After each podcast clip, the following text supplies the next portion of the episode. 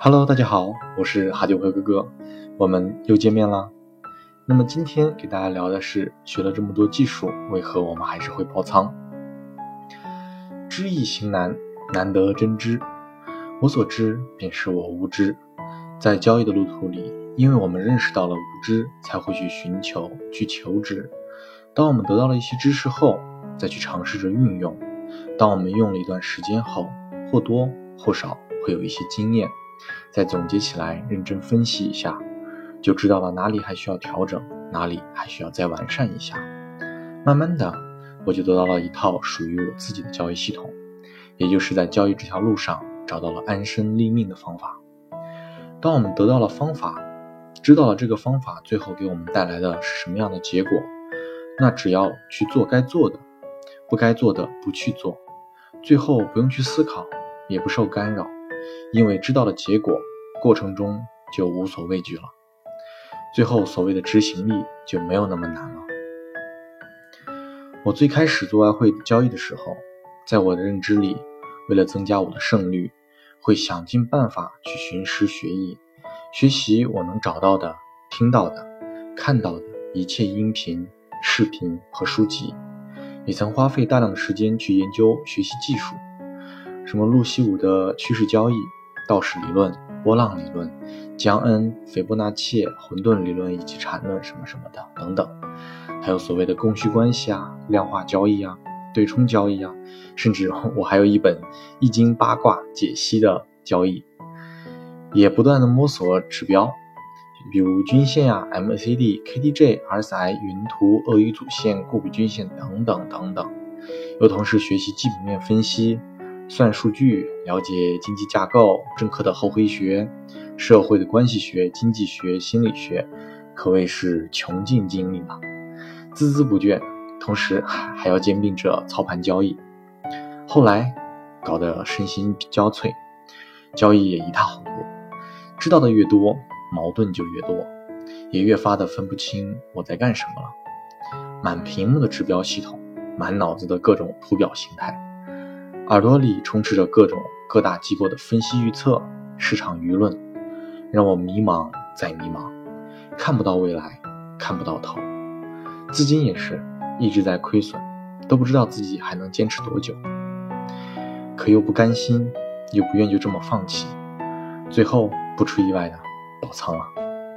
因为不甘心，也没有找到很好的方法，那么爆仓的次数也在不断的增加。这种体验，想必从事交易或多或少的应该都会体验过。在这个市场里，真的不是努力一定有一定会有回报的，不断的坚持也不一定最后就会有成功，就是会成功的。最后，我停止了交易，让自己冷静了一段时间，有时间去好好思考到底交易是什么，为什么说付出这么多会是这样的结果呢？在停止交易的这段时间里。好好的重新反思了一下，和总结了之前的交易，慢慢的发现了所有的指标没有一个是不会出错的，它有它对的时候，也有它错的时候，而且不同的指标对错的时候是不一样的。我之所以会纠结，就是我没有办法确定什么时候该看哪个指标，而在这些指标里跳来跳去，就算有时候会盈利。可没办法真正意义上的让盈利重复，因为行情是不会真正意义上重复的。慢慢的，我就开始思考，那些创建这些指标的人，他们是怎么思考的呢？为什么要这么设计呢？最后总结发现了一个共同的特性：所有的指标都是跟踪行情，在追随追踪行情变化的同时，不变的去交易。控制着每一次的亏损风险和放弃一部分的盈利，都是为了不错过和等待那一次真正的盈利。就比如按指标系统操作二十笔交易来说吧，让账户最后能盈利的，可能就是只有那三笔的大幅盈利的利润，填补了之前的亏损。所以亏损的时候，我们严格的止损了。但如果错过了几次本来可以得到的盈利的利润，那么错误的这几笔交易，将导致我们最后交易结果就不一定那么美丽了。通过这个，我就更深刻的意识到了执行力的重要性，不仅是为了控制风险，还是为了不错过真正的盈利机会。这样看下来，我们做交易的，最后能盈利的也就有百分之十五了。还要是执行很到位的那种，剩下的交易者要么是止损不到位，快速爆仓了；要么是盈利没有抓到，变成了稳定亏损，资金消磨殆尽后也爆仓了。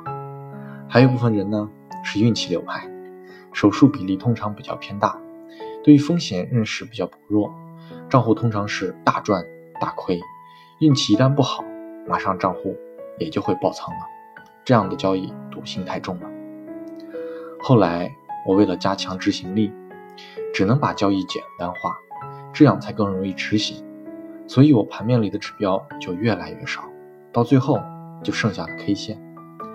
把图表认知回归到了最初的阶段，它涨我就做多，它跌我就空，上不破我就空，下不破我就多，心里不再去猜测。这样反而看得更清楚了，下单也会更果断，更有耐心了。因为我知道，亏损是很正常的，它和盈利一样正常。因为我们所从事的交易就是两个结果，盈与亏。慢慢的，我喜欢上了小亏损，因为每次的小亏损都在告诉我下笔单的方向，让我和大盈利越来越近。就这，这就像好比投石问路吧。我不会去计较我投了几颗石子，我要的是找到那条路，到达我的目的地。就算有时候这条路是我用石子堆出来的，很累很辛苦，但也会有好走的时候。有时候一颗石子都不用就可以过河了。只有不断的到达我的目的地，才能证明我是前行的，我才会走到我的终点，而不是去计较那一颗石子的得失。那一段路途的艰难，